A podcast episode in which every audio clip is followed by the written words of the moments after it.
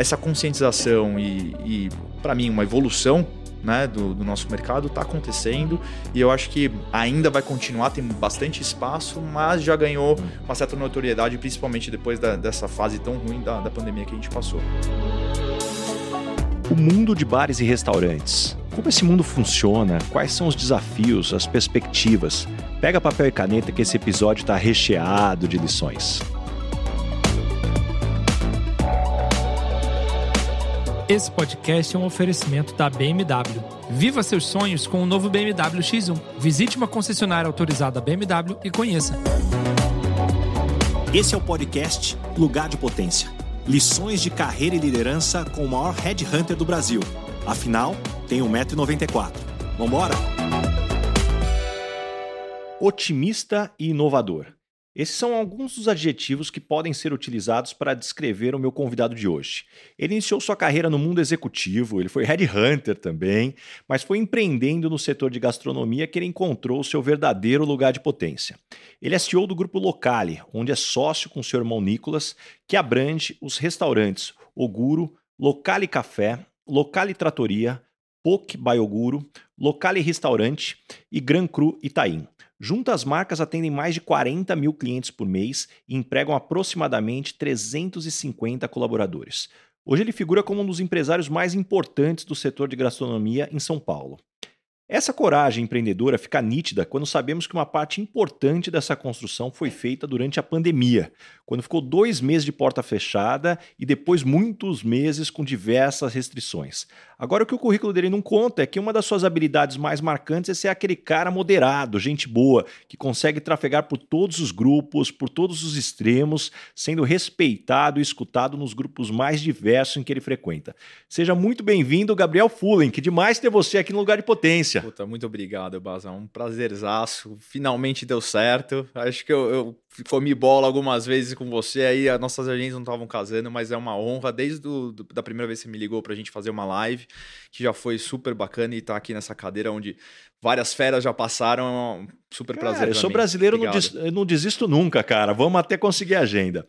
E começando, Gabi, você vem de uma família de pais empreendedores ou executivos? Cara, executivos. Eu, eu tenho uma, uma figura, a figura do meu pai, na verdade, foi muito importante para essa formação é, minha profissional, porque eu lembro do meu pai chegando do trabalho, é, terno e gravata, do, ele veio da, da, da, carreira comercial, foi trabalhou muito tempo na Folha de São Paulo, Gazeta Mercantil, Estadão, é, então ele trabalhou e não, é, não era a formação dele. Quando eu nasci, meu pai ele tinha três empregos. Ele era é, técnico de basquete, ele era professor de educação física e durante o dia ele começou como contato comercial na, na Folha de São Paulo. Então, é, eu, a figura do meu pai foi muito importante para ver o quanto ele foi resiliente quando ele trabalhava. E eu falei, puta. É, e chegava com um sorriso no rosto para me ver à noite. Então, foi uma uma inspiração muito grande para mim. E um pouco da minha avó, que aí um pouquinho do lado empreendedor, que ela eh, começou a, no, no, mercado de real estate, comprando alguns imóveis que estavam em baixa, que acabaram dando certo, que foi da onde veio a, a renda para a família da minha mãe. Depois a, a minha mãe acabou também é, passando o bastão para eu, eu. A hora que eu estava começando a faculdade, eu entrei um pouquinho nessa. para profissionalizar um pouco essa empresa da, da minha avó, que era totalmente ali comprando, vendendo, alugando, mas sem é, grandes estudos por trás, né? Então, foi assim que eu comecei a moldar a minha, minha carreira profissional. E aí, falando em moldar a carreira, como é que foi teu início aí no mundo executivo? Cara, eu fiz administração pela SPM, entrei em 2007 e 2008 foi quando eu comecei a fazer essa, essa movimentação para a empresa da minha avó. Mas aí teve uma, uma passagem interessante que ficou muito marcante para mim. Teve uma aula, a gente já estava estudando no, acho que era quarto, quinto semestre, que a gente tinha ido para a noite na, na faculdade. E a SPM sempre bateu muito, pô, você tem que trabalhar na Unilever, Nestlé, Ambev. E aí, uma das aulas, o professor falou: gostaria que cada um se apresentasse aqui, falasse onde está trabalhando, qual é a sua função. Aí, pessoal, Nestlé, Ambev. Falei, então, sou Gabriel, trabalho numa empresa familiar da minha avó. E eu vi as, a galera meio que, hahaha, tal, tirando um sarro. Aquilo para mim mexeu com o meu ego. Falei, cara, puta, eu faço alguns negócios bacanas que talvez eles não tenham autonomia para fazer o negócio dele, mas mas fez eu, eu ficar um pouco incomodado. Eu e aí eu comecei a pensar, como é que eu posso sair da zona de conforto minha e, e buscar, então, talvez me aprimorar um pouco mais? Foi quando eu falei, vó, eu arrumei as coisas aqui, aí contratamos uma pessoa para tocar o dia a dia, eu vou me jogar. E aí eu entrei na, na Chael, que era uma agência in-house que atendia bastante a Samsung, então entrei como, como atendimento, estagiário. Foi aí que eu comecei a carreira executiva. Então passei, depois da Tia, eu fui para o Groupon, naquele ápice das compras coletivas, uma empresa que estava crescendo muito, também um pouco desorganizada, mas faturando, era uma, foi, foi muito legal passar, passar por isso. E aí depois eu fui para BR Malls, vender também espaços comerciais no, nos shoppings. É, acabei pegando shoppings que não estavam performando tão bem e pensar fora da, da caixinha para trazer soluções para conseguir diminuir a vacância do, do, dos shoppings. E aí acabei caindo no Page Group, uma, também foi incrível, e isso eu falo para todo mundo, porque aqui eu fiquei pouco menos de dois anos eu tive a oportunidade de conversar com quase 1.500 profissionais, caras de gerente ou diretores, e cada uma das conversas era, era muito rico de informação entender como é que eles solucionavam problemas, como é que eles tratavam as, as dificuldades do dia a dia, os obstáculos, mesmo não sendo mercados de muito interesse para mim, era uma parte mais de indústria, B2B ali, que não, não era onde eu, eu, eu me via e nunca me vi mas a forma que eles lidavam com as coisas, então isso foi moldando um pouco uh, antes de eu, de eu empreender, né? E aí, como é que surgiu essa veia empreendedora? Foi um clique? Foi um processo gradativo? Como aconteceu?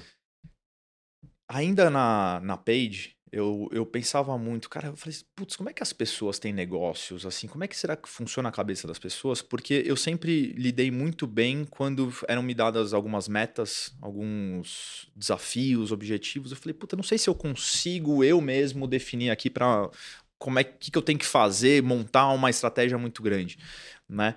Porque sempre foi área comercial, então acho que desde uma, de, um, de um mindset que eu tinha do, do basquete, que era, cara, você vai embora só depois que você arremessar aqui 10 bolas certas seguidas de três aqui, aí você vai embora. Então esse negócio de metas, puta, eu só vou depois que eu, que eu conseguir. Eu fui, falei, pô, mas se a, a bola estiver comigo, eu falei, bom, eu vou para esquerda, para direita, aí eu vou ter que definir aqui. Eu, eu era um pouco inseguro com relação a isso. Então eu acabei não, não me via muito como empreendedor. E aí, como é que eu, eu fui para esse lado? Uh, uns amigos tá, se reuniram e falaram: Puta, cara, a gente conhece muita gente, a gente. Cada, cada um. Nós somos amigos em comum, mas tem, temos diversos grupos de amigos diferentes. E tinha um ponto comercial ali no, no Itaim que estava vago. Falou: vamos pegar e montar um bar ali. Então, entrei a princípio como investidor, ainda estava na Michael aquela, naquela época. E abrimos, foi um super sucesso, enfim. E eu era um dos caras que me dava bem com todos os sócios, eram quase 20 sócios na, na época. 20 sócios. 20 sócios. Que fácil. Exato. E todos achando que sabiam tudo do negócio. E aí foi. Então apareceu uma necessidade de ter um sócio que de fato vivesse pelo negócio. E, cara, cada vez mais eu tava gostando disso, achando que, que eu poderia performar bem também. E foi quando eu, eu cheguei pro, pro meu gestor na época daqui da, da Mike, falei, cara, puta, apareceu uma oportunidade, eu acho que eu tenho que abraçar.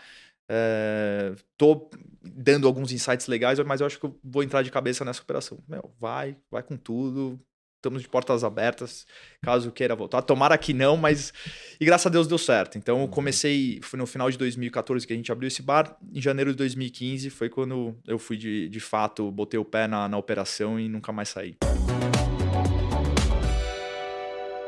Para você que é meu ouvinte aqui, não perca o meu livro Lugar de Potência, uma compilação de lições de carreira e liderança de mais de 10 mil entrevistas, cafés e reuniões durante toda essa minha carreira de 15 anos como Headhunter. Você encontra o link para o meu livro na descrição do episódio e no link da minha bio, no arroba Rick Bazaga.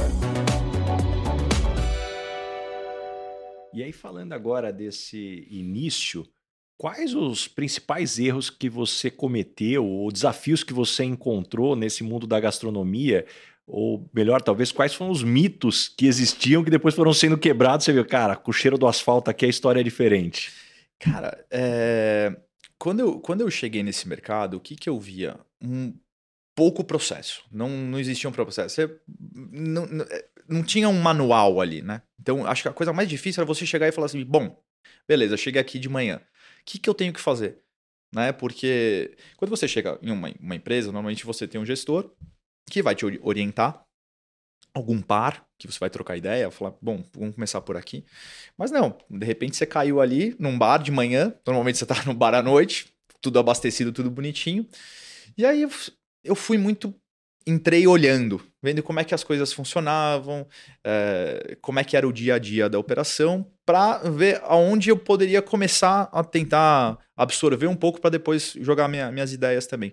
Então esse eu acho que foi a maior dificuldade de, de entender aonde eu poderia aplicar tudo de teoria, tanto acadêmica quanto profissional, no, no, nosso, no nosso negócio da, daquela época. E então a gente foi aprendendo muito, puta, questão de entender qual que seria a, a, demanda que a gente atenderia. Então, quanto a gente tem que comprar de cerveja para estar tá a cerveja gelada, quanto tem que gelar, quanto tem que estar tá no estoque quente, quanto tempo antes tem que colocar, coisas básicas, né? E aí, é, vendo que cada detalhe faz a diferença quando você fala no nosso mercado de food service, né? Uh, e aí, como é que eu encaro, desde que eu entrei nesse, nesse, nesse mercado, a gente não só olha para a parte de alimentação ou bebidas. É um entretenimento através da coquetelaria, através da, da gastronomia.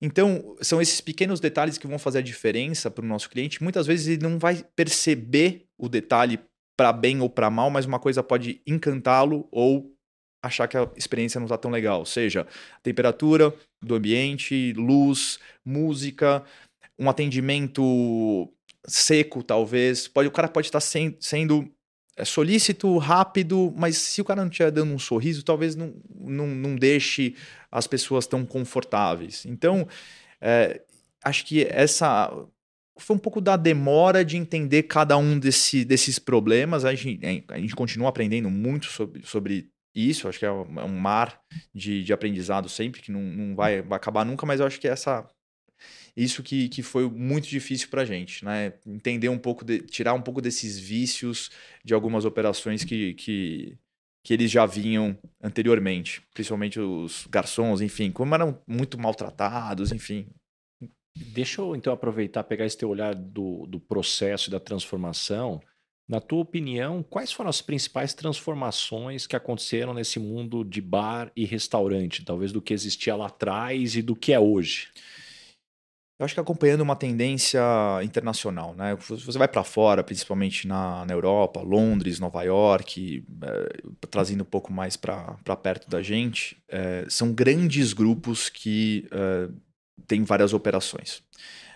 Aqui no Brasil, a gente encarava a gente era encarado muito como dono de boteco. Isso posso até falar perto da pandemia né? o nosso mercado ele foi muito massacrado. Ele foi colocado um pouco a prêmio durante a pandemia onde a gente era a gente não podia abrir porque a gente era o espalhador de covid na época né é, foi muito foi muito difícil para a gente mostrar que é, a gente também era um, um mercado que emprega muitas pessoas que é sim organizado e a gente se organizou muito para justamente ganhar esse reconhecimento. Então, o que, que eu vejo? Uma profissionalização um pouco maior. Então, é, algumas empresas que estão um pouco mais, consolidadas hoje estão investindo muito mais na parte de tecnologia, de informação, não é mais a, a questão de tirar pedido no papelzinho e passar para frente, estão investindo nessa parte tecnológica também para melhorar como um todo a experiência e também o controle. Né? E a indústria, por outro lado, que são hoje nossos parceiros, eles olham muito isso e acabam valorizando e puxando essas pessoas para os empresários do, do desse segmento para construir um, um, ecossistema um pouco mais profissional. Então, do que eu entrei lá atrás, há 10 anos, vai completar 10 anos o, o ano que vem, para agora, são muito mais. É, muito mais pessoas olhando de uma forma mais profissional para o negócio e não vamos abrir, vamos vender cerveja, tudo desorganizado, é, com gritaria na cozinha, que era né, super comum, os chefes de antigamente. Ah, a cozinha é assim, vai gritar. Cara, é uma empresa. É uma empresa tem que ser respeitado, respeitado o lugar do outro, respeitar, a tratativa tem que ser educada. Então, essa conscientização e, e para mim, uma evolução né, do, do nosso mercado está acontecendo uhum. e eu acho que é, ainda vai continuar, tem bastante espaço, mas já ganhou uhum. uma certa notoriedade, principalmente depois da, dessa fase tão ruim da, da pandemia que a gente passou. O Gabi, você é um cara que viaja muito, faz muito benchmark. É, eu queria tentar decupar um pouco da tua caixa preta, a hora que você vai visitar um bar ou um restaurante, seja fora do Brasil ou aqui no Brasil mesmo. Quais são normalmente os itens que você não deixa de olhar para é, é, ter como referência ou até mesmo como consumidor, já que hoje teu olhar é mais crítico? Sim. É, cara, é, é muito bacana porque quando a gente sai de, de São Paulo, principalmente de São Paulo mesmo, a gente sai de uma bolha e vai ver o que, que as pessoas ofertam no, no mundo inteiro. Nova York, de novo, colocando aqui, aqui na mesa para a gente fazer ó, essa, essa comparação, eles olham de fato cada detalhe do negócio. Então, desde da, da porta de entrada, você já tem uma experiência e do ambiente, muitas vezes sensorial, talvez um perfume diferente para você ir entrando, a, a, apresentação da hostess até a, quem vai nos atender. Então, tem uma sequência, aquilo que a gente fala dos processos também na hora do, do atendimento, não na, só, não na parte só administrativa, mas na operação mesmo, que faz você sentir que você está tá sendo bem cuidado lá. Né? Que as pessoas estão oferecendo para você os produtos e entendem o que elas estão oferecendo. Então, eu acho que isso é, é, um, é um fator muito, muito importante. Uh, dois, toda o, o link que eles, falam, que, que eles fazem do ambiente, do serviço, do produto, e você ter uma experiência com a cara do, do negócio que ele quer proporcionar. Então, é, é, o, o, detalhe, efetivamente, eu, eu, posso até ser redundante aqui para falar sempre muito de detalhes, uhum. mas o que faz as pessoas escolherem talvez o locale e não irem em, no, no, nos outros restaurantes da, da nossa rua se a gente serve, todo mundo serve comida italiana, massa, é, uma tratoria. O que, que vai ser o diferencial? É o detalhe. Então é isso que, que eu acho que, que é o grande importante, que quando a gente vai buscar lá fora, é exatamente o que, que as pessoas estão olhando aqui nesse momento. Então, ah, é, é, cara, o teto.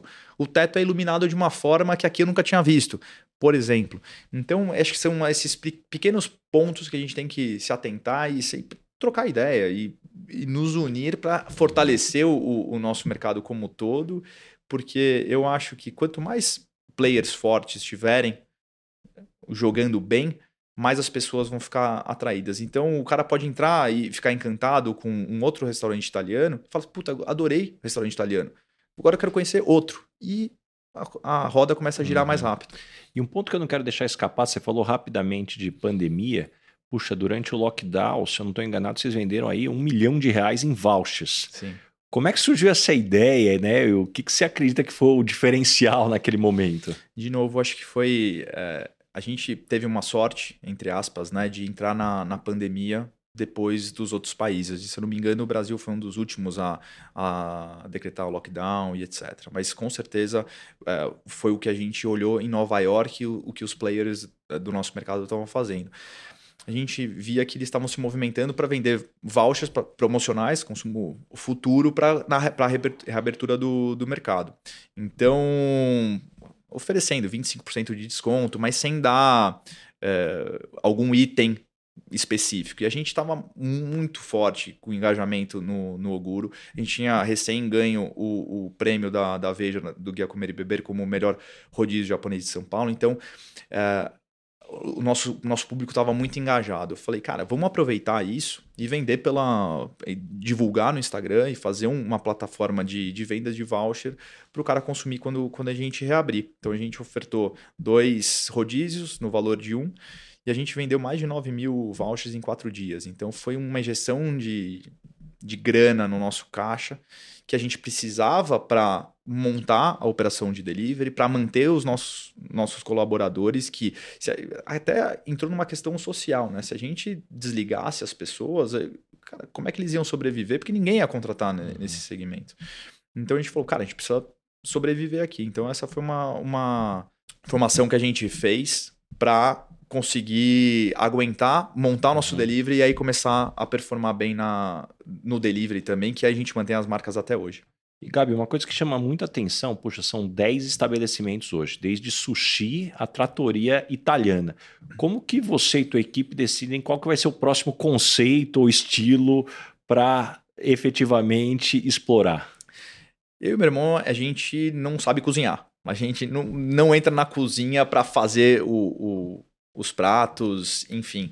A gente tem, desde pequeno. É uma drink vocês sabem fazer bem, que essa eu é, acompanho de perto. Mas o meu irmão também. O, o drink eu, eu, eu, brinco ali também, mas assim. Não, o, o Nick manda bem. O meu irmão, ele tá cada vez mais é, estudando sobre isso, né? A gente tá, tá fazendo diversas ações aqui para para se aprimorar e para se tornar um uhum. polo realmente da, da, da coquetelaria.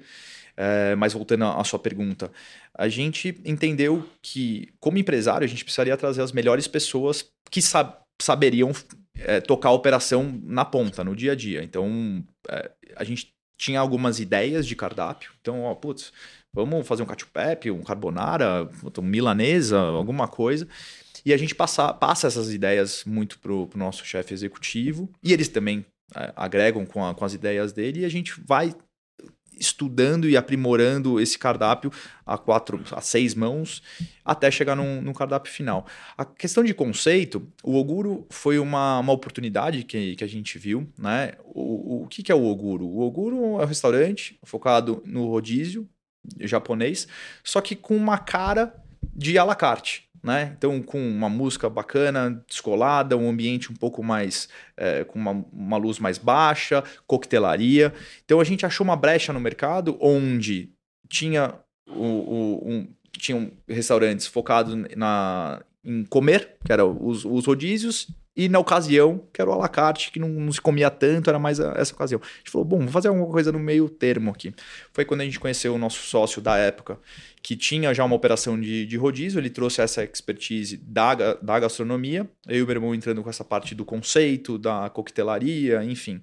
E aí deu super certo com, com o Oguro. O Locali começou com o Locali Café, e o Local de Café era um projeto que eu e meu irmão falava, a gente falava, pô, vamos fazer isso aqui mais para frente, vai ser uma coisinha que a gente quer, é, que a gente acha legal, sem pensar muito na questão, putz, isso aqui vai dar dinheiro demais. Não era isso. Então a gente fez realmente com, com o coração. E aí a casa do lado, que também era nossa, mas a gente servia frutos do mar na época, é, grelhados no carvão. A gente estava 10 meses, a gente tinha começado 10 meses antes da, da pandemia, chamava Cole. E na época da pandemia a gente acabou nem operando no delivery, porque Frutos do Mar não viajava tão bem, a gente não quis é, investir nisso. E aí o Local Café começou a performar também que, tão bem que a gente falou, pô, vamos fazer o irmão dele aqui para Local Café, Local Tratoria, e a gente faz uma. cria uma sinergia maior aqui na rua. E de novo, então a gente começou a, pô, o que, que tem que ter numa tratoria italiana e etc, etc. Até chegar agora no nosso caçula, no local e restaurante, que como a gente tinha o café bar com a tratoria e a gente pegou o ponto vizinho, a gente falou, vamos fazer o local e restaurante, que vamos trazer uma cozinha mais contemporânea, se a gente está falando da tratoria sendo clássica, uma cozinha mais contemporânea, também italianizada. E, putz, graças a Deus tá, tá performando super bem também.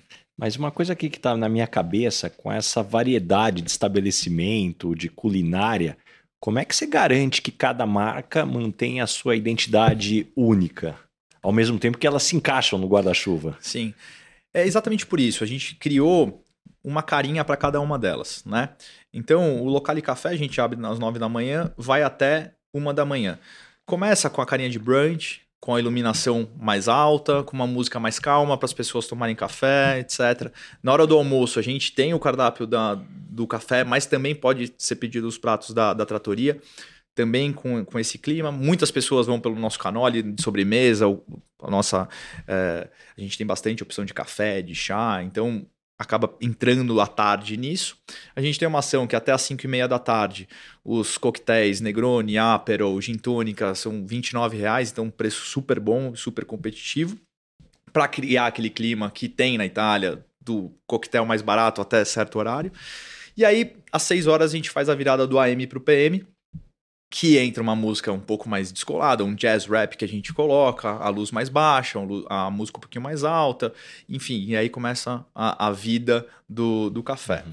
Na tratoria, falando muito de vinho, porque a gente tem a, a, franquia da, da Gran Cru dentro da, da própria tratoria, onde a gente oferece os preços, o preço do vinho super competitivo também, bem abaixo do, do, do mercado de restaurantes. Então, as, as massas feitas na casa. Então a gente fala muito da massa, do vinho, é, um clássico italiano, já está com uma outra cara do, do, café. E o restaurante, um pouco mais sofisticado, com essa modernidade, pequenos pratos para serem compartilhados, com uma, uma grelha onde a gente faz os nossos o, o, as nossas proteínas a gente prepara com os acompanhamentos, enfim. Então ficou bem uhum. separadinho, inclusive na, na, na, parte arquitetônica, que a gente puxa uma uhum. casa para outra, mas com, com perfis também diferentes. Agora eu deixo aqui para você uma mensagem de um de nossos parceiros. Toda empresa precisa de bons parceiros. Só assim a gente consegue ir mais longe, superar metas e ter sucesso. Por isso, a CPFL Soluções quer ser a sua parceira. Eles são especialistas na energia que transforma negócios e podem te ajudar a economizar até 30% na conta de energia elétrica da sua empresa. Simule agora sua economia em cpflsoluções.com.br/simulador. E algo que eu sempre vejo você falando, que é a importância de você ter aí a barriga no balcão, né? Tá sempre vivendo o negócio. Só que, puxa, hoje são 10 estabelecimentos, 350 pessoas, 40 mil clientes. Como é que você faz para manter essa barriga no balcão? A gente investiu muito na, na, contratação agora de pessoas também do ramo, né? Então, hoje na nossa estrutura a gente tem é, quatro áreas muito bem divididas, que é a área de operações, área administrativa financeira, área de RH e área de marketing. Mas em todas as nossas casas tem um gerente geral que responde para esse nosso gerente operacional.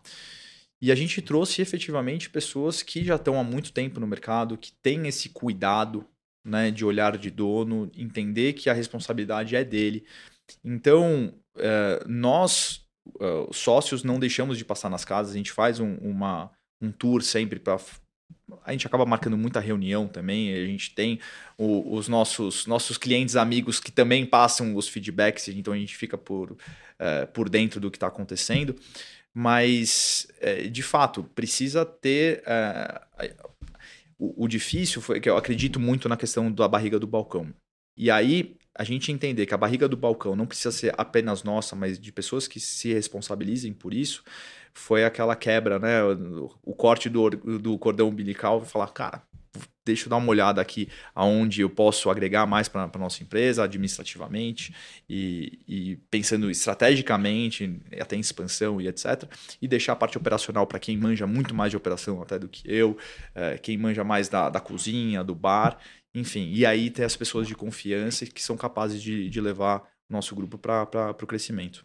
E tem um, algo que me chama a atenção desse mercado, que muitos restaurantes dependem da crítica gastronômica para ganhar reputação e também hoje influências, que não necessariamente são especialistas. Como é que você lida com essas críticas negativas e o quão influente você acredita que hoje é para esse mundo? Muito influente. A gente tem, a gente olha muito para essa parte de, de influenciadores, né? É...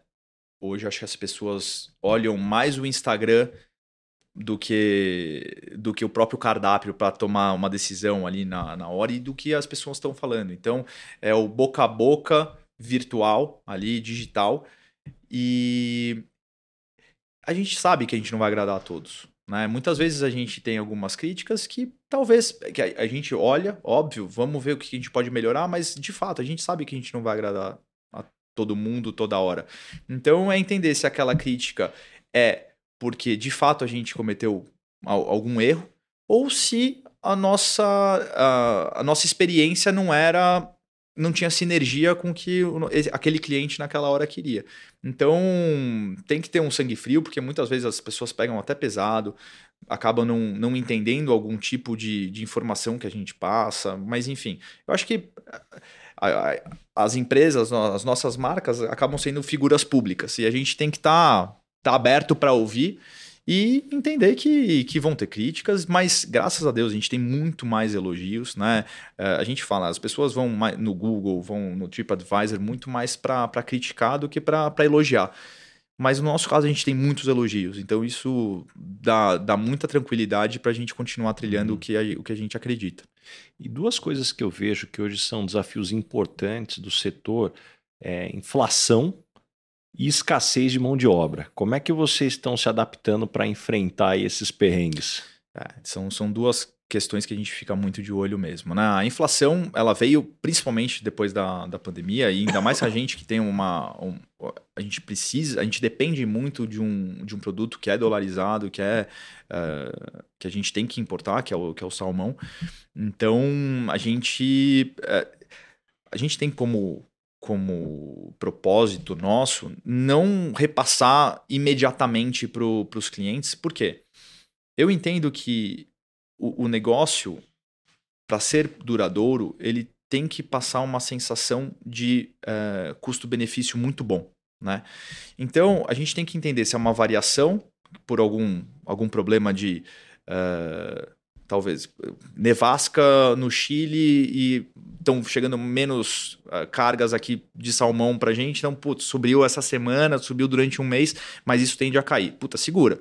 Vamos perder rentabilidade durante, durante esse mês aqui, mas vamos manter isso aqui pro, pro não vamos repassar isso para os clientes. Ou se é de fato a inflação que está acontecendo, que, que a gente veio sentindo nesse último ano, principalmente, mas que deu uma, uma estabilizada nos últimos dois meses, que é, puta, agora a gente precisa repassar um pouquinho. Mas isso espreme bastante, né? E a gente teve problema assim com de, de turnover, mas talvez tenha sido um pouco é, responsabilidade nossa também. A gente cresceu muito rápido, né, Baza? A gente saiu de três operações para dez operações em três anos, e, anos difíceis de, de pandemia. Então, hoje a gente está investindo muito mais então no processo seletivo, em treinamentos, é, em ficar mais próximos dos nossos colaboradores para entender o que de fato é importante para eles, porque cada vez mais a, a gente está é, entendendo que não são colaboradores ponto, são pessoas que estão trabalhando com a gente que têm sentimentos, que têm problemas familiares. E isso, quando eu falo a gente, é o mundo, né? Antes era assim: trabalha aí, se vira, se chegar atrasado, não quero saber por que tá, tá atrasado. Então a gente tenta trazer um pouquinho de flexibilidade cada vez mais para as pessoas se sentirem bem, né? Não ser aquele peso, puta, tô indo trabalhar, que bota, vou tomar bronca. Não queremos isso né? Então a gente está cada vez mais olhando isso, porque o mais importante hoje é a gente reter as, os nossos profissionais, porque está difícil realmente essa. E aí eu queria entender, você acha que melhor que ninguém poderia falar isso. Eu tenho conversado muito com, com pessoas de diferentes segmentos, né? É, e tá, todo mundo tem reclamado muito disso. Você acha que é uma, uma coisa mais é, geracional? Da onde você não, o que eu acredito é que a essência humana não mudou. Muitas vezes eu, falo, eu vejo hoje as pessoas falando, ah, porque os jovens querem protagonismo, os jovens querem ter voz.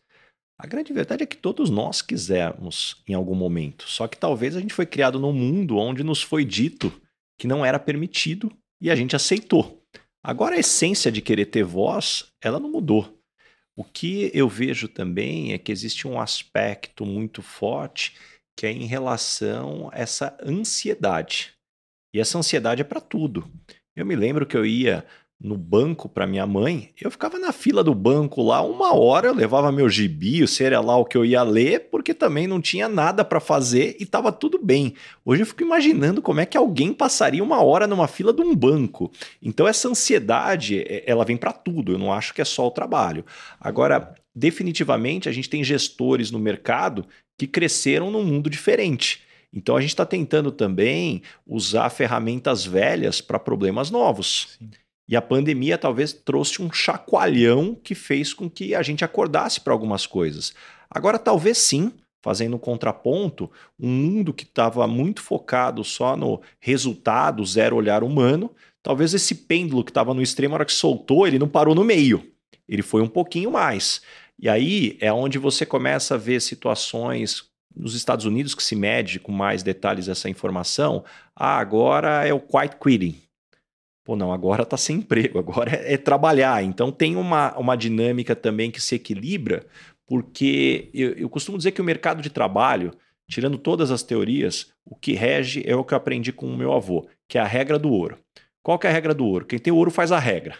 Se está sobrando emprego, os funcionários acabam tendo mais voz. Está faltando emprego, os empregadores têm mais. Se o profissional tem mais talento e é mais disputado, ele tem mais voz. Se ele tem menos diferencial, ele acaba tendo menos voz. Então eu acho que isso entra para o equilíbrio de forças. Agora, para mim, a grande vantagem é que esse, é se esse é um problema generalizado que todo mundo está enfrentando, quem investir de coração em desenvolver ferramentas para conseguir lidar melhor com esses desafios sai na frente de forma muito bonita, trazendo os melhores talentos. Sim, é isso que a gente tem falado. Obrigado pela, pela resposta. Eu que te perguntei aqui as coisas, né? Eu peguei essa, esse gancho. Mas a gente tem falado muito numa um jargãozinho agora de que é o salário emocional. Né? Então, muito se falava na, na questão de. Sempre se falou da remuneração, mas além disso, o cara vai trocar talvez 100 reais a mais ou 100 reais a menos por, por, ter um conforto hoje de ver que a gente paga em dia, que a gente trata super bem os funcionários, que a gente tem um programa de crescimento, né, um plano de carreira. Então, é isso tudo que a gente tenta transformar isso então, tá, tá, no salário emocional para não perder algumas pessoas para o mercado. Né? Então, é, esses dois problemas aí, voltando, eles também apertam não só o, o, a, a carga de trabalho, mas acabam diminuindo a rentabilidade, porque o turnover tem, tem um peso muito, muito grande também no, no, financeiro. Né? E um ponto que você falou também, Gabi, um pouco antes, eu não quero também deixar escapar, é a tecnologia que vem desempenhando cada vez um papel transformador né, na gastronomia, bares e restaurantes, desde sistemas de reserva até plataforma de delivery. Como que vocês estão integrando tecnologia nas operações e experiência do cliente? A gente pega bastante dados agora, a gente coleta bastante dados. É uma coisa que é, antes era muito na, no, na emoção. Putz, o que que. Ah, eu acho que esse prato vai vender muito. Feeling. Feeling, exato. Agora não, o que, que de fato vende? Né? Então pegar, faz um Power BI, putz, é, pô, esse canole então aqui vende mais aos sábados. Ah, o, o canole do dia que não tem na, na carta tá vendendo super bem. Mas será que é porque ele é bom ou porque é uma, uma ferramenta surpresa ali que a gente traz como é, exclusivo para aquele dia? Então a gente começa a, a, se questionar e aprimorar um pouco o nosso negócio e sair do feeling, né? Da, daquela coisa muito não profissional, né? Então, é trazer isso. A questão de reserva, putz, é, isso é uma, é uma. Se a gente olhar pra, de novo para os Estados Unidos, você não vai em nenhum, quase nenhum restaurante que seja bacana sem fazer reserva. E lá eles têm a, a, a taxa pela reserva, porque se você não vai dar no show, acaba debitando. Eu acho que isso seria muito bacana da gente implementar aqui é, no Brasil, mas teria que ser um movimento coletivo, porque senão, puta, não vou lá. O cara lá cobra por mais que ele queira e ele vá, ele fala, puta, não vou botar aqui 20 reais. Acho é um impeditivo, né? Por quê? Principalmente em datas comemorativas, a gente, por exemplo, Dia das Mães, o cara acho que tem cliente que reserva em 5, 6 lugares, você deixa a mesa dele lá posta, você não pega outras reservas e acaba não tendo ali uma, uma performance boa naquele dia porque teve muito no show. Então, acho que ainda falta agregar a cultura com a tecnologia, né? Então, e a gente educar um pouco mais o mercado para conseguir usufruir mais. Mas uh, a parte de delivery cada vez mais também, uh, da parte digital aí, que ajuda muito no faturamento da, das, das operações. Enfim, acho que dá para crescer ainda, ainda mais para a gente a tecnologia no nosso mercado. Agora deixa eu fazer um contraponto. Você acredita que os restaurantes tradicionais estão ameaçados pelas dark kitchens, plataformas de delivery? Não. Não, porque é... quando você vai ao restaurante, aquilo que, que, eu, que eu tinha comentado antes, você não vai atrás só da, da refeição, você vai atrás de uma experiência. Então, é a mesma coisa que fazer a comparação. Putz, você acha que se para otimizar a, a folha, para reduzir um pouco o custo de folha. Você coloca um iPad em cada mesa para o cara fazer o pedido. Puta, vai ser completo, vai ter a, a foto, não sei o quê. Eu acredito que isso não, não seja muito duradouro, porque acho que as pessoas querem ser uh, aconselhadas, cada vez mais buscar não só um tirador de, de pedidos, mas sim um, um consultor gastronômico na, na sua mesa. Então, É, não acredito nisso. Acho que o nosso modelo tradicional vai, vai perdurar. E Gabi, te vejo como uma pessoa muito moderada, uma habilidade de relacionamentos acima da média. Como é que essas habilidades têm impactado aí, seja nos seus negócios ou na tua vida profissional de maneira mais ampla? Eu acho que nunca é bom você você causar atritos, seja eles qual for, qualquer, em qualquer lugar, se, quanto menos atrito você tiver, mais paz você vai ter para tomada de decisão, para conseguir é, resultados que, que você acredita, enfim.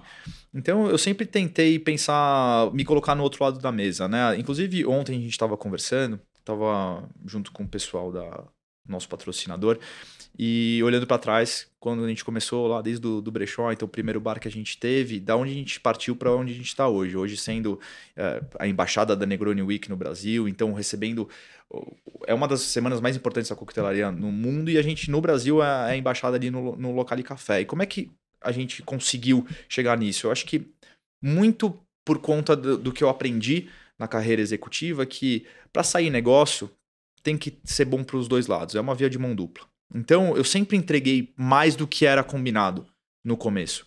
E com isso você vai conseguindo uh, ganhar espaço, mostrar um, um, bom trabalho. E eu acho que é dessa forma, não, não sendo arrogante, você entendendo que, puta, você sempre vai ter coisas para melhorar. Saber que. Uh, enfim, estamos aqui para ganhar junto. Então, acho que esse meu lado de tentar conversar, tentar ouvir muito também, é, é importante para para trazer os resultados que hoje a gente está tá conseguindo e principalmente para ter os parceiros que, que nos suportam há tanto tempo também. Mas falando em manter boas relações, tua parceria e sociedade é com o teu irmão, o, o Nick. E é um pilar forte aí você ter dois irmãos na sociedade. Como é que vocês dividem as responsabilidades? Como é que vocês tomam decisões aí? Como fazer dar certo uma sociedade entre irmãos? Para não perder só a sociedade, não perder o relacionamento entre irmãos. Não, exato. Assim, o meu irmão sempre foi meu, meu melhor amigo. É, uma das pessoas que eu mais amo no, no, mundo. E assim, é um prazer construir tudo isso ao, ao lado dele. Quando a gente começou, é, eu, eu sou o irmão mais velho, eu tenho 35, ele tem 30.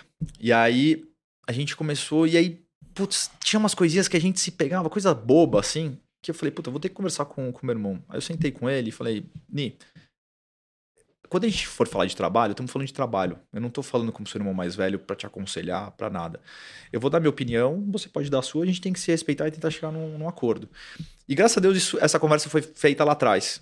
Porque acho que evitou muito problema. Ele sabe que eu não estou pegando no pé dele por ser um irmão chato mais velho e que eu tô querendo entregar o máximo que, que, que a empresa pode dar. E eu sei da mesma forma que ele, que ele tá tentando. Então, a gente, até hoje, discute sobre algumas coisas, mas de uma forma muito saudável, né? Então, puta, nada é mais prazeroso do que ter o seu melhor amigo, seu parceiro de vida, também acompanhando na, na, parte profissional. Então eu me sinto muito grato e abençoado por, por ter o meu irmão ao meu lado. E para a gente entender isso melhor na prática, me compartilha um momento aí que vocês discordaram em algo significativo e como é que vocês resolveram a situação. Teve uma. Um, acho que foi o primeiro dia dos namorados de pandemia. Que era, acho que não, não tava. As operações não estavam abertas. A gente falou, cara, vai dar um bafafá de pedido no, no delivery, nas, nas plataformas. Vamos fazer o seguinte: não vamos abrir no dia nas plataformas. Vamos fazer tudo pedido já agendado. E aí é, eu falei, o que, que você acha? Ele falou, puta, não, vamos fazer os dois. Vamos, vamos tentar, porque a gente já vai tá, ter produzido ali, vai sair. Eu falei, putz, mas eu acho que a gente pode dar uma, uma atenção um pouquinho melhor. Né, né, né, né. Chegamos num acordo, no final foi, foi tudo bem. Mas foi demorado pra gente. Foi uns dois dias de não, então não vamos fazer nada, vamos ver então o que, que dá. Aí um, não, faz você. Até falar, não, vamos, vamos resolver efetivamente o que, que a gente pode fazer. Não, concordamos? Concordamos. Vambora. E aí a gente acabou, acabou seguindo. Então, mas, cara, graças a Deus nunca teve nada, nada grave. Uhum. De, de discussão, mais do que uma discussão acalorada. Sempre foi, foi muito, sempre com respeito. E Gabi, ouvindo você contar aí essa história de crescimento tão acelerado, principalmente nesses últimos três anos, o que, que me vem aqui na cabeça? Muitos filósofos exploram aquele conceito de destino versus livre-arbítrio. Você acredita que esse sucesso né, no setor de bares e restaurantes foi uma questão de destino, escolha consciente? Como é que foi isso para vocês? Eu, eu acredito muito é, que a sorte vem com muito trabalho. Né? É, eu sempre fui um pouco. Quem falava de sorte para mim, eu sempre fui muito duro. Você falava, cara, sorte é porque você está trabalhando, você se capacitou, você estava lá no lugar certo, na hora, na hora certa e bem preparado. Então, eu acho que, assim, falando com a maior modéstia do mundo, a gente trabalhou muito, cara. A gente ficou muito focado efetivamente todos os dias, principalmente quando ali no dia 16 de março de 2020 a gente viu que as coisas iam fechar.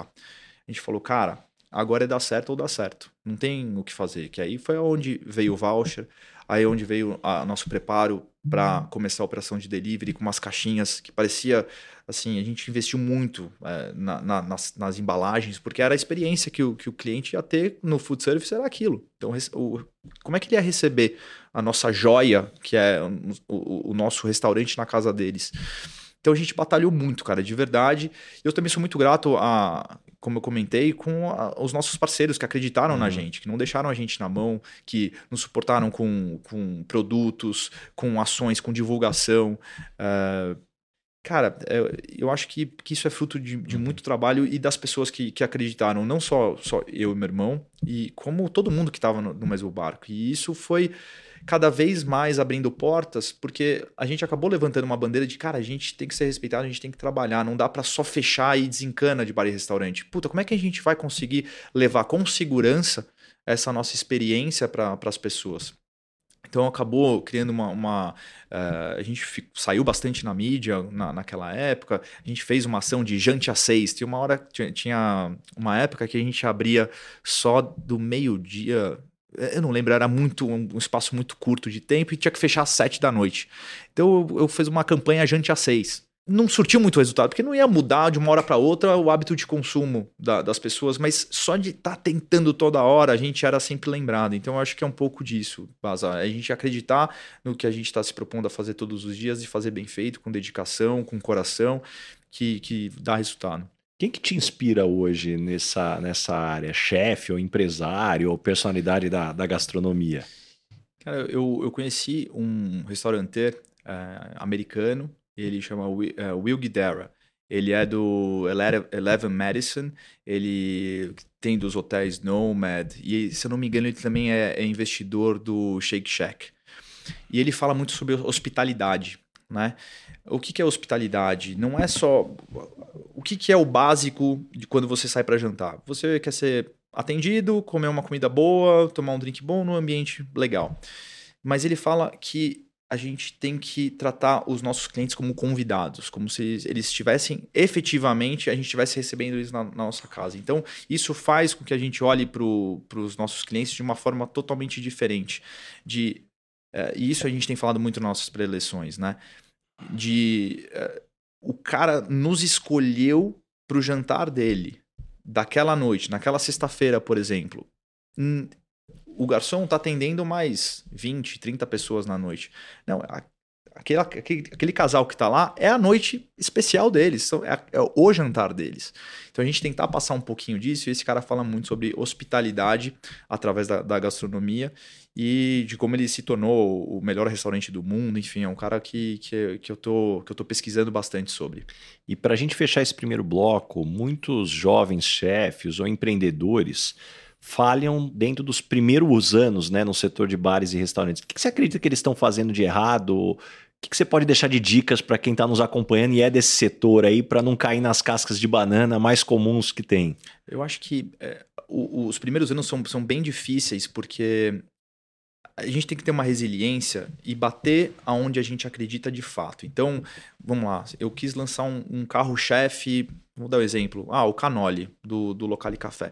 Se o Canoli do Locale Café não performasse da forma que eu que eu que eu estava esperando, provavelmente eu ia mudar de uma forma é, não abrupta, mas fazer uma, uma, uma mudança no destino do, do nosso navio e falar sobre o Negroni, por exemplo muitas pessoas ficam pingando de um produto para o outro, começa a, a, transformar a operação num Frankenstein cheio de, de remendos que acaba perdendo um pouco a essência e você acaba não entendendo mais o que, que aquela, aquela marca se propõe a fazer. Então, é, o conselho que eu sempre dou é deixar muito claro o que, que é seu restaurante. Então, entra no Instagram, cara, a gente tem os nossos preços no, do, do menu no, no, Instagram. Não é todo mundo que coloca. Eu acho que a gente tem que colocar. O cara tem que saber quanto. Se, tem cara que tem ali o, o budget contado para o almoço do final de semana. Coloca ali.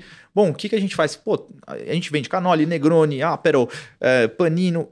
Coloca tudo lá. Deixa tudo muito exposto, mas não tente fazer de tudo para agradar os seus clientes. Aquilo voltando um pouco na, na, naquilo da, da avaliação. Algumas pessoas não não não estão afim de, de, de consumir o seu produto ou o seu serviço. Tá tudo bem. Investe em quem quer. E isso vai, eu acho que vai dar certo. Muito bom, adorei.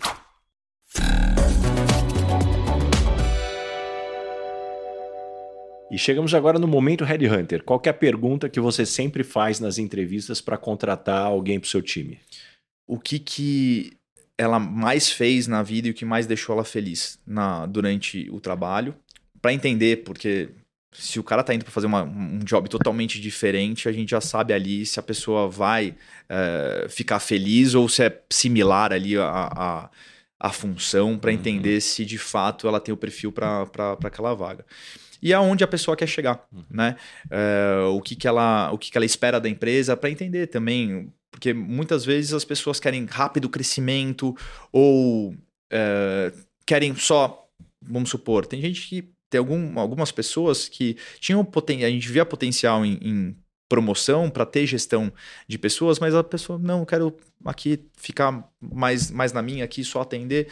Então, aonde ela quer chegar para entender se, se faz sentido para aquela vaga ou não. E que tipo de pessoa não dá certo trabalhando com você?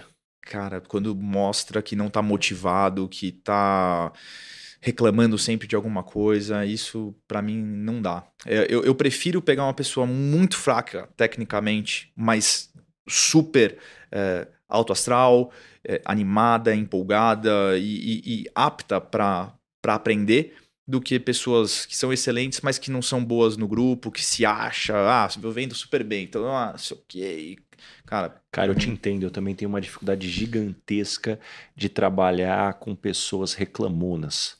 Cara, me dá uma angústia, cara. Aliás, não só trabalhar, pô, na vida. Conviver, né? Conviver de maneira geral, vida pessoal, cara, eu tento me afastar putz, é, é, é, difícil. Eu acho que eu criei um, um lance que eu sou um cara super cabeça aberta, mas tem algo que eu tenho convicção que eu sou preconceituoso, é gente de energia pesada Exato. reclamou. Nesse eu sou preconceituoso Exato. deliberadamente, cara. Eu tento me afastar. Porque contamina o, o ambiente. Então, é, você pode fazer, tá tudo certo. Chega uma pessoa, começa a reclamar aqui, começa a conversar ali, vai contaminar. A gente uhum. tem, ainda mais no nosso mercado, que a gente lida com a, o, o horário de lazer, do entretenimento uhum. dos nossos clientes. Então a gente não pode estar tá reclamando com a energia baixa, isso é para mim inadmissível. E quando as pessoas não gostam de você, normalmente qual é o motivo no trabalho?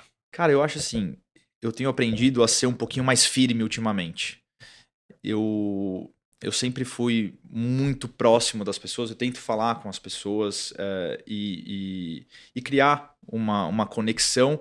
É, e aí, muitas vezes me impediu de ser firme na hora de uma cobrança. Então, eu sempre falei muito na boa, né? E tem muitas pessoas que acabam não performando quando não tem uma pressão de fato até na energia né, da, da cobrança. Então, talvez é, quando as pessoas acham que eu estou sendo muito amiguinho, talvez... As e aí pessoas não, confundem. Confundem. Mas é, é a minha forma de ser é, aberto né? Não, a diferença de ser amiguinho e aberto é que amiguinho você tá, você tá deixando o lado profissional de lado. Aberto não, você está criando uma relação para ser um, um, clima mais leve, só que ao mesmo tempo com uma, uma cobrança ali, uhum. enfim. Então eu acho que eu, te, eu, eu, comecei a ficar um pouco mais fechado ao longo do tempo, porque muitas pessoas confundiam essa minha forma de, de liderança mais próxima. O que, que você gostaria de perguntar para o Baza Headhunter?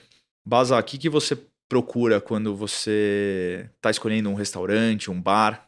Que, qual, qual são os pontos que você avalia para essa tomada de decisão? Puxa, você sabe que eu sou um cara que eu prefiro frequentar menos lugares, mas ir nos lugares que eu gosto. Acho que tem uma questão, talvez, de parte fidelidade. Eu brinco, eu tô com a mesma mulher há 23 anos, eu estou na mesma empresa há 17 anos, então, puxa, eu quero ter é, essas pessoas com quem eu já confio, é, para mim conhecer um pouco dos bastidores. Eu entrevistei o Gabriel Ickbold aqui e eu vejo que, da mesma forma como uma obra de arte, ela é muito mais só do que o que você está vendo ali, muito mais você conhecer a história de como foi construído. Então, para mim, isso é muito é, importante também. E o terceiro tem um lugar, negócio que é, para mim é de energia. Eu não sei explicar muito bem. É o lugar que eu me sinto bem. Então, puxa, você sabe o quanto que eu sou cliente e fã dos restaurantes, bares aí do, do teu grupo. Pô, eu me sinto bem. Me sinto bem lá, poxa, conheço a turma, a turma me conhece, então, pô, para mim, sabe aquele lance? Eu já tomo tanto risco no dia a dia fazendo negócio, cara. No final de semana, quando eu vou sair com a minha mulher ou com a minha família, tem hora que eu não quero tomar risco, sim, verdade sim. seja dita aí. E eu deixo, claro, um percentual mais menor, que aí sim para procurar outros lugares. Legal, legal. E chegamos agora, Gabi, no momento Dona Ângela. Complete a frase. Eu sou esquisito porque. Sou muito metódico. E qual foi o maior perrengue ou situação engraçada que você já passou no mundo corporativo aqui, no, ou como empreendedor? A situação mais engraçada, cara, que eu me senti um pouco desconfortável foi quando eu, eu meio que me troquei no escuro alguma vez e vim trabalhar aqui na, na, Michael Page e eu peguei uma meia branca e uma meia marrom.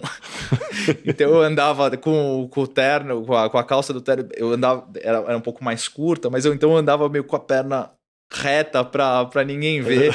e aí eu ficava na, na reunião com, a, com, a, com, com as pernas bem para dentro da mesa, assim, para ninguém ver. Isso foi uma situação engraçada que, que eu passei aqui, cara. Muito bom. E caminhando para o final, o nome desse podcast é Lugar de Potência. Qual que é o teu lugar de potência? Que tipo de situação ambiente pode jogar lá que você nada de braçada? Cara, eu acho que quando, quando o cerco fecha mesmo, assim como a gente passou na pandemia. E aí, fazendo essa analogia, fe tudo fechou, não tinha o que fazer, a gente não tinha delivery. E eu falei, cara, a gente tem que fazer alguma coisa. Vamos olhar para o lado, vamos olhar para fora o que as pessoas estão fazendo, vamos buscar uma alternativa. E foi aí que a gente é, cresceu mesmo, que né, a gente mais que triplicou o número de operações e onde a gente se consolidou nesse mercado como um dos principais grupos hoje aqui de São Paulo. E, cara, é, eu acho que é isso. Quando você está numa velocidade de cruzeiro e o mar está calmo, muitas vezes você também fica calmo, não fica é, prestando muita atenção no que está tá sendo feito, está mais fazendo mais coisas do, do, dia a dia. A hora que a, que a, coisa aperta mesmo, que aí você começa a performar e, e as coisas podem crescer de, de fato exponencialmente. Então, é, essas situações de decisão, eu me sinto bem, não me abalo e eu acho que é, que é por causa disso que a gente está onde, onde a gente está. E me conta uma verdade que as pessoas não costumam dizer e, na sua opinião, é fundamental para se ter sucesso. Escolha bem com quem você anda durante a sua vida. Então, eu tenho a sorte de, de ter a minha mulher do meu lado que me apoiou muito durante essa, essas fases difíceis da minha vida. A gente brinca que quando eu falo, putz, amor, essa semana tá foda, cara, tô com. Ela falou assim: meu, você fala isso toda semana, há oito anos.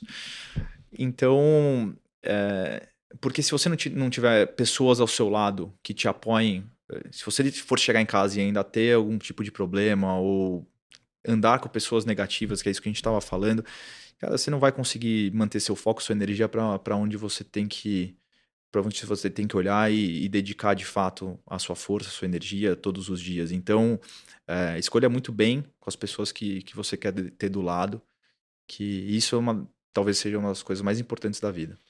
Poxa, o que você está me falando aqui me lembrou de um recado que eu queria deixar para todo mundo que está nos escutando. A gente falou muito de pessoas reclamando.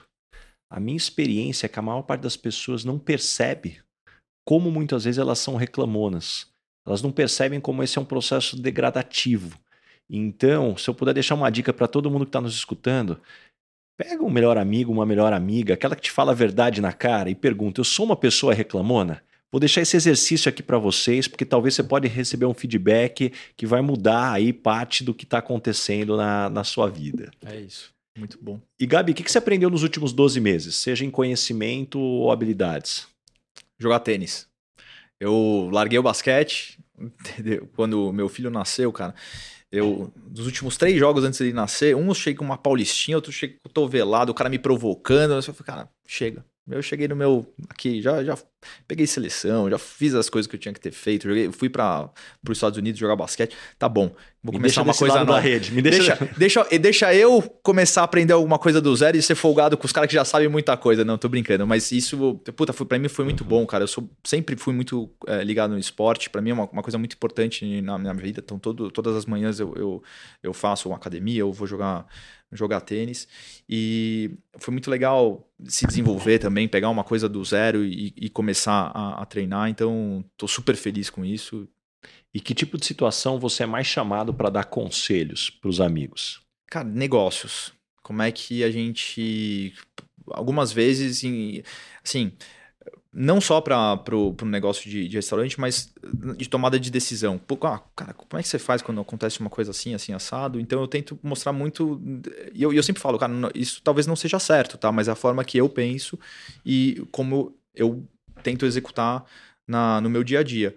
Mas a maioria das vezes é, é alguma decisão, e até por ter tido essa carreira executiva, deixado de lado isso e me arriscado no empreendedorismo, muitos amigos que estão nessa carreira executiva, meu, como é que foi, cara? Como é que. Meu, você não ficou com o né? Pô, lógico que fiquei, cara. Aí, uma coisa é você ter, por mais que você possa ser mandado embora, ser desligado de uma empresa, você tem uma certa estabilidade. Quando você cai pro, pro outro lado, puta, cara, você tem que remar e muitas vezes você vai ter que colocar dinheiro para deixar o seu sonho ativo lá. Então, uhum. Acho que é muito sobre isso que, que a gente bate papo. E que tipo de situação você não é lembrado? Porque não é sua praia. Hoje em dia, para balada. Não mais. Eu era o cara é. que, que, eu, que eu ia. Não, não te pede dica de balada cara, não, que não, não vai mais, sair. Não mais, assim, eu tô dormindo. Depois que eu boto meu filho hoje no, no, no, no berço, eu quase durmo na, na sequência para acordar cedo, para fazer esporte, para ficar focado na, nas minhas coisas. Então, mas acho que é isso. E deixa algumas dicas de fonte de conhecimento. Como é que você se mantém informado e se desenvolve? Cara, eu acho que um livro de, de, que todo mundo tem que ler é O Segredo da Mente Milionária, porque não é só sobre a, a mente milionária de fato, é só né? ficar rico. Não é só para ficar rico, mas é a forma que, a, que as pessoas que acabam alcançando sucesso pensam. É muito da programação que você tem, né? Então é aquilo que a gente está de novo falando das pessoas reclamando. Se as pessoas estão sempre reclamando, elas vão ficar negativas e vão colher resultados provavelmente negativos. Se você está é, emanando energia positiva, tá correndo atrás do seu, cara, com quase toda certeza, e se você está fazendo bem, quase toda certeza você vai, vai ter um resultado bom. Pode ser um pouquinho mais demorado, um pouquinho mais rápido, mas é, a partir disso, eu acho que você, lendo esse livro, você vai talvez desativar algumas coisas ruins e ligar algumas coisas boas para melhorar. Eu concordo, eu gosto desse livro. Talvez mais do que ficar rico é como você ter prosperidade. Acho que isso. isso. talvez é uma definição ainda melhor desse livro. Exato, exato. E me indica três pessoas bacanas para convidar para esse podcast e ter uma conversa como essa que a gente está tendo. Fred Santoro, um amigo meu que está com. Você Conheço ele, ele muito Fred, bem. Um cara Fred, sensacional. Gente finíssima. Gente, gente, finíssima, um cara empreendedor. Foi um baita executivo, ficou muito tempo na Amazon e agora está tá empreendendo. Um cara sensacional. O Léo Siqueira, deputado estadual, é um cara que, putz, a história dele é muito bacana. Ele também é um cara muito focado, é um cara que bota ali as metinhas dele e vai atrás, e não é à toa que, que foi eleito na, na, na primeira eleição aí que, que, ele, que ele concorreu. E, obviamente, meu irmão, meu sócio, que pode ter uma visão diferente da minha, mesmo caminhando ao meu lado, que seria bacana também bater um papo. Muito bom. E ó, aquela pergunta que eu faço para todo mundo que passa por aqui. O que é felicidade para você? Felicidade é você ter tempo de qualidade junto com as pessoas que, que você gosta e você ser estar satisfeito profissionalmente ou tendo um, um sentido né, para acordar todos os dias, encarar seu dia e ter a felicidade de, de poder desfrutar de mais um dia, enfim, seja no seu trabalho, seja com, as pessoas que você ama. Acho que é, é basicamente isso. Hoje é, eu sou muito grato por, por conseguir conciliar muito trabalho e também ficar muito próximo das pessoas que eu amo. Então acho que isso é, é felicidade para mim. Muito bom. Adorei. Ó, antes de você ir embora, antes da gente encerrar, tem um presente aqui para você. Obrigado. Um olha Ferragamo.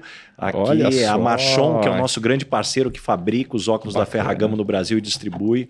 Eles deram uma olhada no teu perfil, falaram assim: ó, Olha manda só. esse daí que o, o Gabriel vai Pô, gostar. esse aí, daqui eu já, já, já vou estrear no, no final de semana com esse solzão, com esse calor aqui. Ó, já Lindo, tá- hein, cara? Olha só, hein? Ó, Vamos ver como é que já, ficou. Já tem que. Ó, Muito bom, hein? Provado? Provado? Aprovado, Boa. muito bom. Muito bom, obrigado. E Gabi, antes da gente encerrar aqui, como é que as pessoas te encontram? Que projetos que vem pela frente? É, meu, meu Instagram, arroba Gabfulen, Gabriel Fulen no, no LinkedIn também. Cara, a gente tem, a gente, como, como dito aqui, a gente fez uma expansão muito forte nesses últimos três anos. A gente está olhando para dentro de casa, arrumando processos, é, profissionalizando cada vez mais a nossa empresa, a parte tecnológica, de capacitação de, da, da, da nossa equipe. Mas tem muitas oportunidades aparecendo também. Então, em breve deve ter mais uma, uma novidade que a gente conta Muito Em bom. primeira ter que mão. É. voltar aqui para contar para gente. Gabi, mais uma vez, muito obrigado. Tenho certeza que todo mundo que nos acompanhou até aqui saiu com páginas e páginas de anotações, muitos insights, muitas lições. Muito obrigado mesmo. Obrigado você, Baza. É uma honra e um prazer estar aqui com você. Valeu, obrigado. Valeu, obrigado. Esse foi mais um episódio do Lugar de Potência com Ricardo Basagra.